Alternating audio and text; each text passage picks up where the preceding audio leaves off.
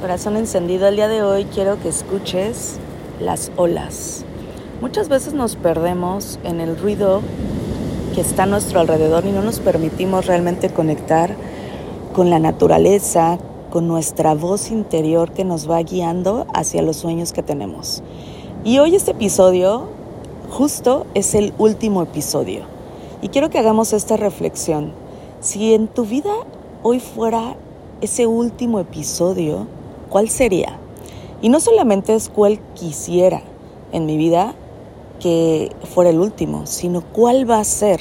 Las acciones que estás tomando el día de hoy son las que te llevan a los resultados que puedes visualizar en tu vida. Así es que yo puedo desear algo en mi vida y decir que va a suceder así. Pero si las acciones que tomo no van guiadas a ese resultado, no vas a poder lograr lo que existe dentro de tu corazón y de tu mente. Así es que no solo basta con pensarlo, sino es accionar. El día de hoy me encantaría que pudieras darte cuenta de cuál sería ese último episodio en tu vida. Cómo lo diseñas, pero sobre todo cómo lo actúas el día de hoy para que sí o sí puedas vivir una vida extraordinaria. Me encantaría que me compartieras cuál es ese último episodio y que el día de hoy te dieras la oportunidad no solamente de escuchar las olas, que el día de hoy yo tengo este, frente al mar, cómo lo puedes visualizar, pero sobre todo en tu vida, qué estás accionando para entonces vivir la vida que te mereces vivir.